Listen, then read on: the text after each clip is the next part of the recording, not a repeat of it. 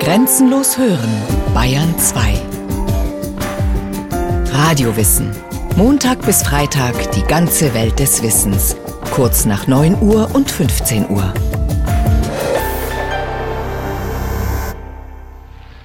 The international situation has again been transformed by the announcement that Mr. Chamberlain, Monsieur Daladier, Signor Mussolini, and Herr Hitler are to meet for a conference at Munich tomorrow.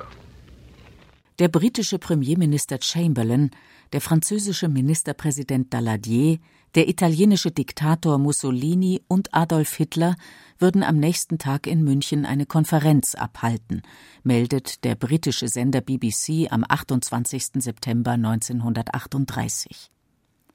Ganz Europa schaut mit Spannung auf dieses Zusammentreffen. Krieg liegt in der Luft. Nicht eingeladen zu der Konferenz ist der tschechoslowakische Staatspräsident Beneš. Ein Affront, denn es geht um sein Land, die Tschechoslowakei. Gerade mal 20 Jahre alt ist dieser Staat, ein Land mit vielen Problemen, aber großen Hoffnungen, so der Historiker Jürgen Saruski vom Münchner Institut für Zeitgeschichte. Die Tschechoslowakei war zunächst mal von der Staatsverfassung her ein demokratischer Staat, eigentlich der letzte noch verbliebene demokratische Staat im östlichen Teil Europas. Sie war ein Staat mit vielen Minderheiten, ein gemischt nationaler Staat. Schon im Staatsnamen steckt es drin, Tschechen und Slowaken. Das waren die Titularnationen, aber es gab eben auch eine sehr große deutsche Minderheit. Fast ein Viertel der Bürger der Tschechoslowakei waren deutschsprachig. Um diese deutsche Minderheit geht es bei der Konferenz in München. Adolf Hitler will sich das überwiegend deutschsprachige Sudetenland holen, das zur Tschechoslowakei gehört. Die Macht in Deutschland reicht ihm nicht mehr aus. Wir sind jetzt mit dem Mikrofon auf dem Balkon des Bundeskanzleramtes. Unter uns eine viel, viel tausendköpfige Menge. Unter uns Hakenkreuzfahnen, die im Winde wehen. Und eine wohldisziplinierte und begeisterte Menge das Jahr 1938 ist das Jahr des Beginns der territorialen Expansionen. Es, das geht los mit dem sogenannten Anschluss Österreichs. Wie soeben die Worte des Staatsrates Dr. Juri gehört hat, der hier zu den vielen, vielen Tausenden sprach, die jetzt mit nicht enden wollenden Sieg heilrufen, diese Rede begrüßt so wie im März in Österreich will Hitler auch im Sudetenland bejubelt werden. Tatsächlich genießt er unter den Sudetendeutschen erhebliche Sympathien. Die Region am Gebirgszug der Sudeten ist nach dem Ersten Weltkrieg und dem Ende des Habsburger Reiches der Tschechoslowakei zugeschlagen worden. Viele deutschsprachige Bewohner haben sich nur schwer damit abgefunden, tschechische Staatsbürger zu sein weil das natürlich bedeutet hat, in einen Minderheitenstatus zu kommen, während in der K&K-Monarchie natürlich die Deutschsprachigen eine Mehrheit bildeten. Letzten Endes hat man sich aber zunächst damit arrangiert, das heißt, man hat versucht, aktiv die Politik mitzugestalten. Es gab deutsche Minister in der tschechischen Regierung. Die Stimmung ist aber doch schon sehr stark umgeschlagen Anfang der 30er Jahre und nicht zuletzt auch durch die Ausstrahlung dessen, was im sich bildenden Dritten Reich vor sich gegangen ist.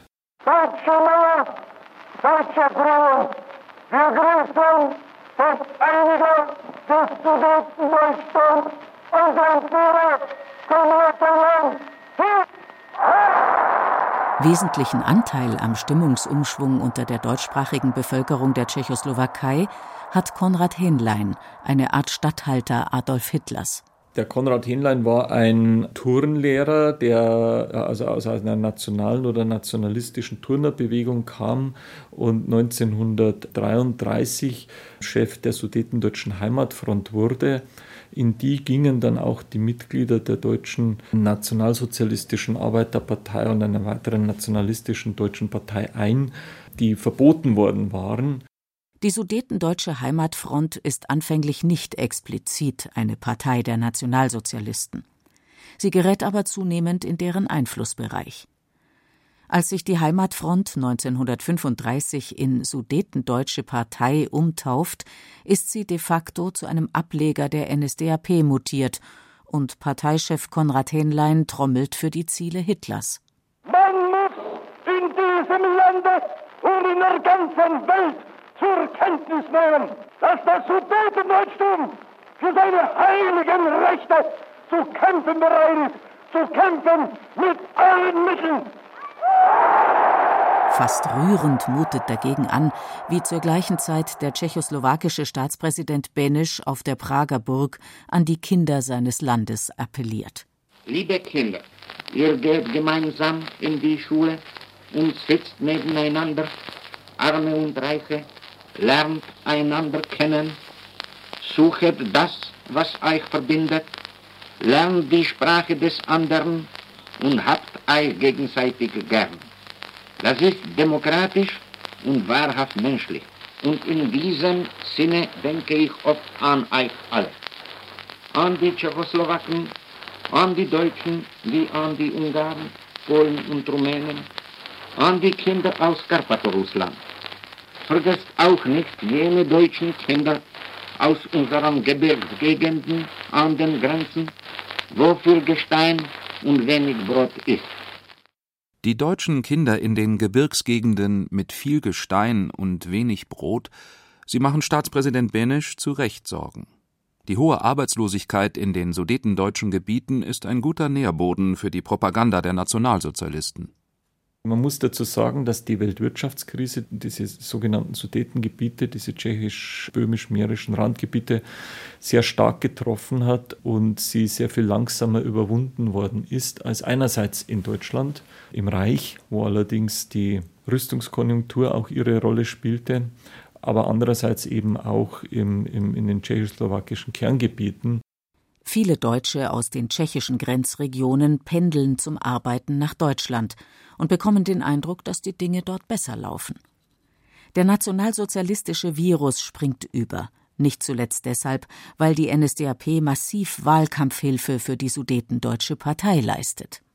Bei den Kommunalwahlen vom Mai, Juni 1938 hat die Sudetendeutsche Partei 80 Prozent der Stimmen bekommen. Das war zu einem Zeitpunkt, als sie sich kurz vorher eben schon auch als nationalsozialistische Partei definiert hat. Die Lage war so, dass die Hitler-Gegner unter den Sudetendeutschen unter enormem Druck waren. Also das geht vor allen Dingen auch um die äh, sudetendeutschen Sozialdemokraten. Also das ging da bis dahin, dass es halt an vielen Orten dann gar keine Listen mehr gab. Da gab es tätige Übergriffe gegen Veranstaltungen etc. Nicht nur die sudetendeutschen Sozialdemokraten geraten zunehmend unter Druck, auch viele Sozialdemokraten, die aus Deutschland geflüchtet sind. Tatsächlich ist der junge demokratische Staat Tschechoslowakei lange einer der letzten europäischen Zufluchtsorte für Widerstandskämpfer aus dem Dritten Reich. In Deutschland hat Hitler bereits massenhaft Kommunisten, Sozialisten, Sozialdemokraten und Gewerkschafter verhaften lassen. Doch tausenden Sozialdemokraten inklusive ihres Parteivorstands ist die Flucht zu ihren sudetendeutschen Genossen geglückt. Der Zeitzeuge Emil Werner, ehemals Vorsitzender der sozialistischen Jugend in Aussig, erinnert sich für uns war das eine ungeheure Enttäuschung, äh, dieser Zusammenbruch des demokratischen Deutschlands. Wir haben dann mitgeholfen, äh, Flüchtlinge über die Grenze zu bringen. Wir haben sie dann weitergeleitet in andere Städte, zum Teil nach Prag. Und äh, in Prag war ja auch der Emigrationsvorstand der, der SPD wir wussten also genau, was in Deutschland äh, vorging. Es sind dann auch Leute aus den Konzentrationslagern geflüchtet. Wir kannten also das alles. Nur viele Sudetendeutsche haben das ganz einfach nicht geglaubt.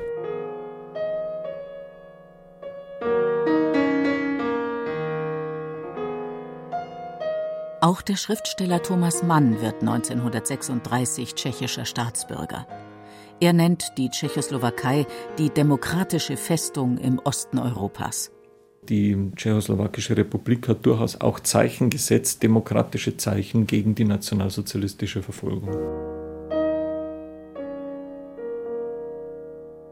Ein Einsatz, der sich für das Land nicht auszahlt. Die demokratische Festung Europas beginnt zu wanken.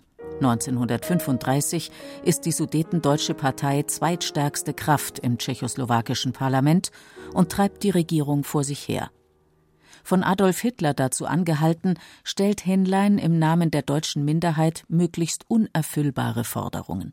Man muss natürlich zum Hintergrund wissen, dass schon im November 1937 dokumentarisch belegt Hitler den Beschluss gefasst hatte, die Tschechoslowakei zu zerschlagen, also nicht das Minderheitenproblem zu lösen der Sudetendeutschen, sondern die Tschechoslowakei zu zerschlagen und dass sich Henlein der äh, Führer der Sudetendeutschen Partei ebenfalls im November 1937 für diese Zwecke bedingungslos zur Verfügung gestellt hat. Hitler will Krieg. Nicht nur um den Vertrag von Versailles zu revidieren, sondern auch um sogenannten Lebensraum für das deutsche Volk im Osten zu erobern. In der Öffentlichkeit aber behauptet er, an einer friedlichen Lösung der Sudetenfrage interessiert zu sein, so auch in seiner Rede im Berliner Sportpalast. Wir haben allen unseren Anrainern die Unversehrtheit ihres Gebietes von Deutschland aus zugesichert. Und das ist keine Phrase, es ist das unser heiliger Wille. Wir haben gar keine Interessen, irgendwie diesen Frieden zu brechen. Was wollen wir? Wir wollen von diesen Völkern ja gar nichts. Nur noch das Sudetenland, dann werde er sich zufrieden geben. Diese Botschaft schickt Hitler am 26. September 1938, drei Tage vor dem Münchner Abkommen, in die Welt. Es ist die letzte territoriale Forderung, die ich in Europa zu stellen habe. Aber es ist die Forderung, von der ich nicht abgehe und die ich soll und erfüllen werde. Mit der unverhohlenen Drohung, er werde das Sudetenland notfalls mit militärischer Gewalt heim ins Reich holen, verlangt Hitler von England und Frankreich, den deutschen Einmarsch abzusegnen. Und die Westmächte? Die Verbündeten der Tschechoslowakei? Glauben Chamberlain und Daladier im Ernst, man könne Hitler trauen? Zumindest hoffen sie es.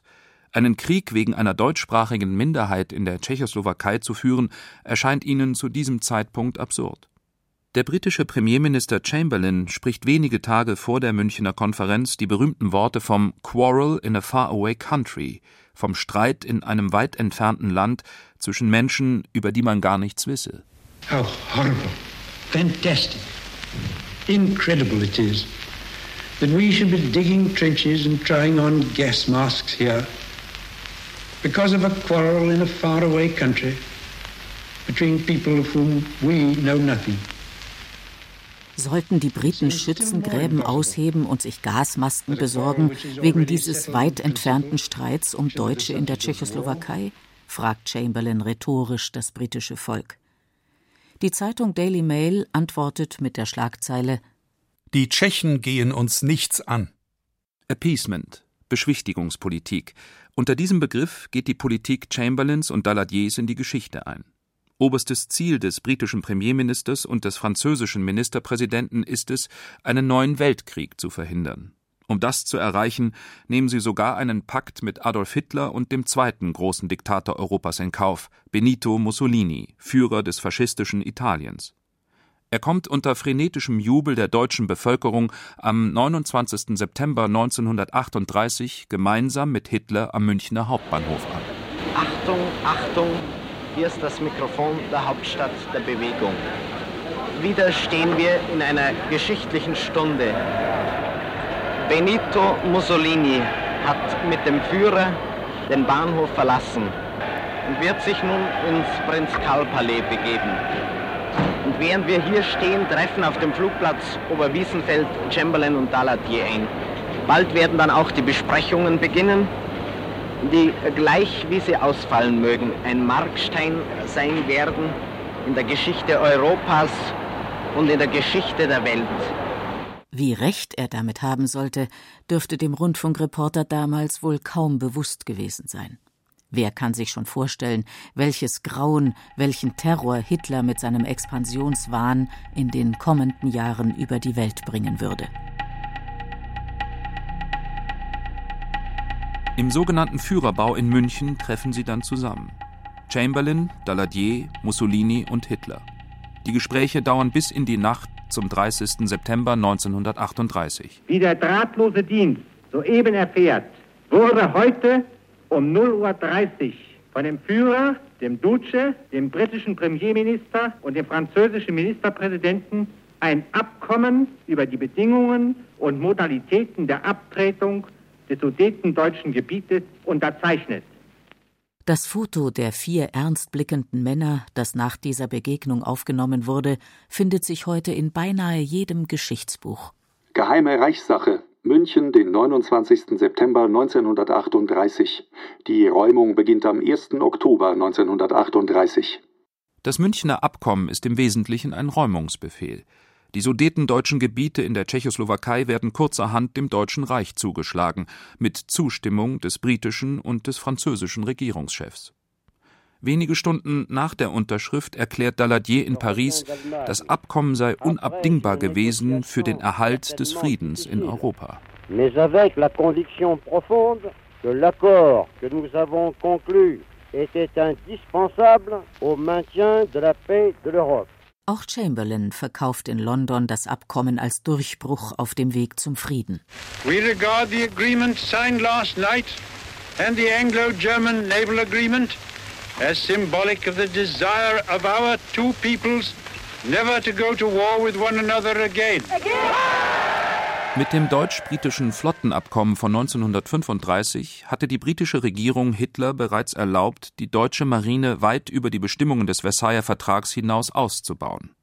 Jetzt sagt Chamberlain unter dem Jubel seiner Zuhörer, das Flottenabkommen und das Münchner Abkommen seien zusammen symbolisch für den Wunsch beider Völker, niemals wieder gegeneinander Krieg zu führen.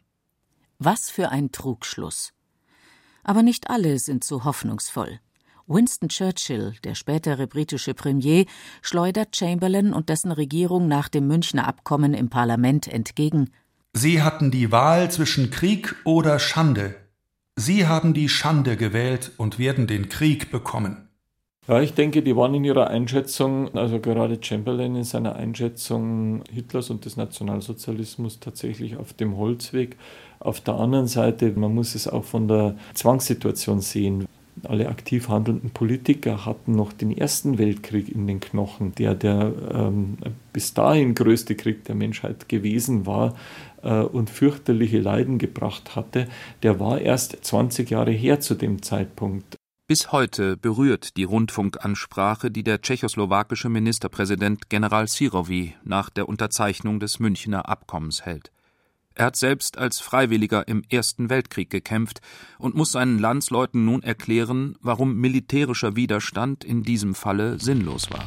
Als Soldat und als Vorsitzender der Regierung muss ich zuallererst an das Leben von euch allen, von Millionen arbeitender Bürger, von Männern, Frauen und Kindern denken. Ich durchlebe den schwersten Augenblick meines Lebens. Aber gerade deshalb, weil ich gekämpft habe und weil ich weiß, unter welchen Voraussetzungen man einen Krieg gewinnt, muss ich euch offen sagen, dass die Macht, die sich in diesen Augenblicken gegen uns gestellt hat, uns nötigt, uns ihrer Übermacht bewusst zu sein und dementsprechend zu handeln. 1. Oktober, 0 Uhr 1. Der Tag der Freiheit ist angebrochen und wir sind uns der Größe dieser geschichtlichen Stunde voll bewusst, wenn wir sagen, dass hier die Grenze zwischen dem Deutschen Reich und der Tschechoslowakei war. Der Grenzpfahl fällt. Die demokratische Festung im Osten Europas, sie ist schnell demontiert. Und Adolf Hitler wird im neuen Reichsgau von jubelnden Sudetendeutschen begrüßt.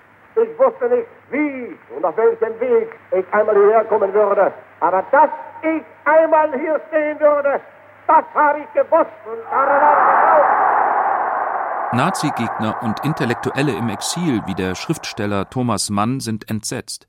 Er spricht von einem schändlichen Verrat der Demokratien.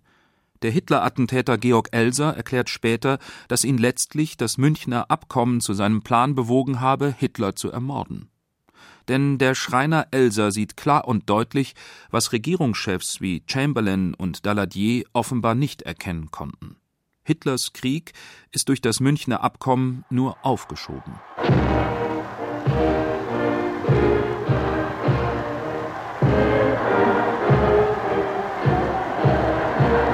Während die einen noch jubeln, fliehen die anderen, Juden, Tschechen und Nazi-Gegner, aus der Grenzregion ins Landesinnere. Mehr als zweieinhalbtausend sudetendeutsche Sozialdemokraten landen im KZ Dachau. Der Historiker Jörg Osterloh beschreibt in seiner Dissertation, wie die Übergriffe gegen jüdische und tschechische Bewohner der Region, gegen sudetendeutsche Gegner des sogenannten Anschlusses zunehmend von Deutschland aus gesteuert werden. Viele radikale Sudetendeutsche nutzten die Gelegenheit, sich für die sogenannte Tschechenherrschaft der vergangenen 20 Jahre zu rächen. Es handelte sich aber keineswegs nur um spontane Übergriffe, denn mit der Wehrmacht waren auch Gestapo-Einsatzgruppen in die Grenzgebiete eingerückt. Am Ende des Jahres 1938 sind die Juden im Reichsgau Sudetenland völlig rechtlos. Schließlich hat Hitler inzwischen auch die Nürnberger Rassegesetze implementiert, gefolgt von der sogenannten Entjudung der sudetendeutschen Wirtschaft. Laut Osterloh leben im Mai 1939 von ursprünglich über 24.000 Juden nur noch gut 2.000 in der Region. Wie viele von ihnen in deutschen Konzentrationslagern ermordet wurden, ist nicht bekannt. Die tschechische Bevölkerung wird zwar nicht, wie später oft behauptet, systematisch aus dem Sudetengau vertrieben, Sie wird aber im großen Stil enteignet, unter dem Vorwand, die tschechoslowakische Bodenreform müsse wieder gut gemacht werden.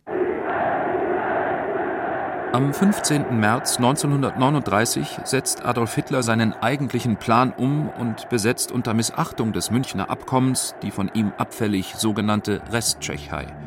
Die britische und die französische Regierung geben daraufhin Garantieerklärungen für Rumänien und Polen ab.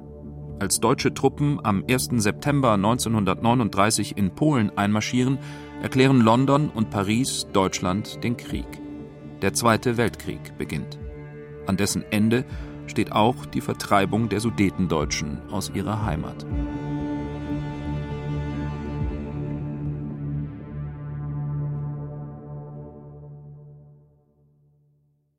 Sie hörten das Münchner Abkommen, der letzte Friede vor Hitlers Krieg von Sabine Strasser. Regie Sabine Kienhöfer. Technik Miriam Böhm. Es sprachen Beate Himmelstoß, Thomas Leubel und Peter Lersch. Eine Sendung von Radio Wissen.